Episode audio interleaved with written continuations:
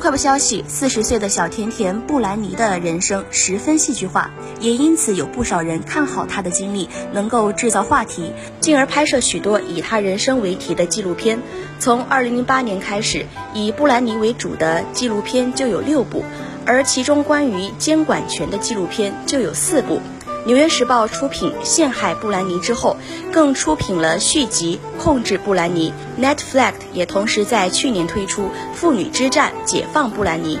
而正是这部剧成为了布兰妮愤怒的导火索。她在社交平台发布文章，指控这些宣称是在帮助她的纪录片根本未经她的同意，就以错误角度叙述她的人生故事。这是我人生当中见过最侮辱性的事情。